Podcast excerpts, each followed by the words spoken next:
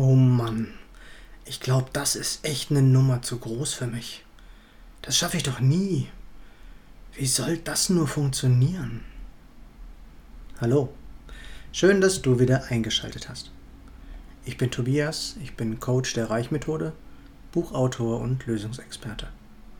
Herzlich willkommen zu meiner 76. Podcast-Folge. Zweifel. Sind sie okay? Oder sollte man sie komplett aus seinem Denken verbannen? Vor gut sieben Jahren hatte ich mich entschieden, den Motorradführerschein zu machen. Ich erinnere mich, als wäre es gestern, als ich zum ersten Mal auf der ungedrosselten Kawasaki saß, die mit ihren 72 PS keinem echten Zweiradfahrer die Schweißperlen auf die Stirn zaubern konnte. Aber mir rutschte in diesen ersten Minuten wirklich das Herz in die Hose. Ich hatte echt verdammte Angst, an dem Hahn zu drehen, der das Benzin in pure Kraft und Vortrieb umwandelte. Und das, obwohl ich in meinem Leben durchaus schon recht schnell gefahren war und auch schon zweimotorige Flugzeuge mit knapp 600 PS geflogen war.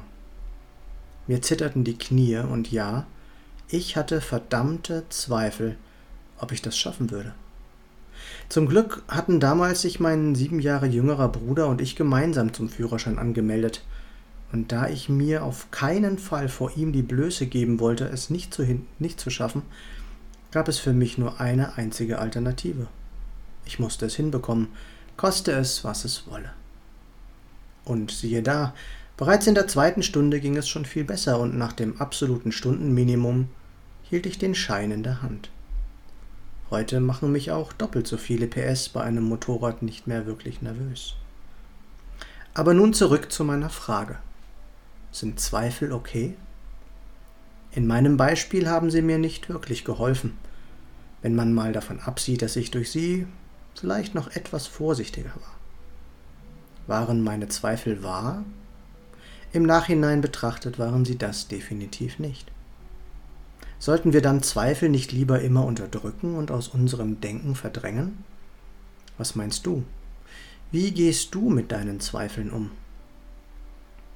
Ich bin der Meinung, dass Zweifel menschlich sind. Sie sind nun einmal da, und wenn sie nicht da sein sollten, wären sie auch nicht da. Zweifel haben, Zweifel zu haben, ist grundsätzlich okay in meinen Augen. Allerdings, und das ist wichtig zu bedenken, durch Zweifel haben wir in unserem Leben noch nie etwas erreicht, wenn wir etwas wollten. Oder hast du damals als Kind gezweifelt, ob du je laufen lernen würdest, nachdem du die ersten hundert Mal auf deinem Hintern gelandet bist? Hättest du je Autofahren oder Fahrradfahren gelernt, wenn du deinen Zweifeln nachgegeben hättest? Im Nachhinein sind Zweifel immer Lügen. Wir haben uns vorgegaukelt, etwas nicht zu schaffen, und am Ende haben wir es doch geschafft. Nur dann, wenn wir mehr Zweifel als Zuversicht hatten. Dann konnte es auch mal sein, dass wir unser Ziel nicht erreicht haben. Auch ich habe in meinem Leben nicht alle meine Ziele erreicht.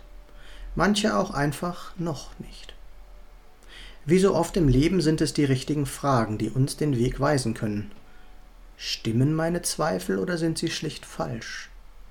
Helfen sie mir dabei, an mein Ziel zu kommen oder bremsen sie mich eher aus? Sind diese Zweifel nur in meinem Kopf oder haben sie eine reale Grundlage? Zweifel sind okay. Wir sollten nur immer darauf achten, dass unsere Zuversicht, unser Vertrauen und unser Warum um einiges stärker ist, während wir unser Ziel anpeilen.